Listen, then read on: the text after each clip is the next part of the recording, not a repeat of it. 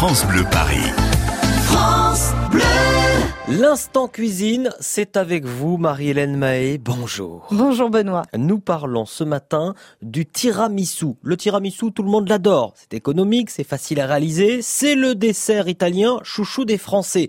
Facile à réaliser, oui, mais en respectant quelques règles quand même, n'est-ce pas Marie-Hélène? Bah oui, et déjà on ne lésine pas par exemple sur la qualité des ingrédients. On est sur un dessert sans cuisson, les ingrédients sont donc à déguster crus et c'est important de bien les choisir. Mhm. Les œufs pour commencer, il faut choisir des œufs extra frais, bio ou label rouge. Alors selon le codage des œufs classifiés hein, de 0 à 3, la qualité qu'il faut privilégier c'est le 0 et le 1.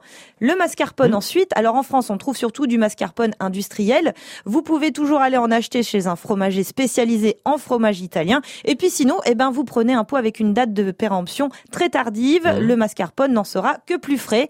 Pour le café, Benoît, bon, on oublie le café instantané, s'il vous plaît. Ah, d'accord. On choisit un bon café, bien corsé, fraîchement coulé, type expresso. de Colombie. Et on ne le sucre pas.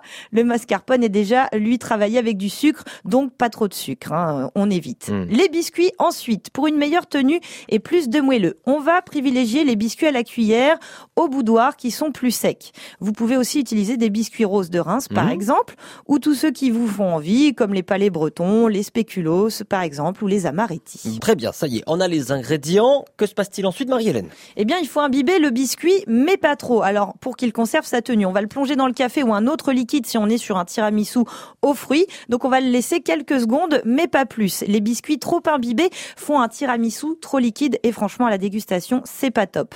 On passe à l'alcool avec modération, bien sûr. Il s'agit là d'aromatiser notre dessert. Il n'est pas indispensable, mais il amène du goût et de l'originalité. Si on est sur un tiramisu traditionnel au café, on mélange l'alcool au café chaud. Selon les goûts, on peut utiliser de l'amaretto au parfum d'amande amère, du marsala, du rhum, du cognac. Et pour les tiramisu aux fruits, on va préférer un alcool à base de fruits, forcément. Le limoncello, par exemple, la liqueur au citron, ou un vin doux comme le muscat. Enfin, on n'oublie pas le sucre, hein, quand même, que l'on va ajouter au blanc monté en neige. Ça permet à la crème de mascarpone d'avoir une meilleure tenue. Et ensuite, on monte son tiramisu dans un grand plat familial ou dans des verrines. Mais surtout, on le laisse deux heures au frigo minimum.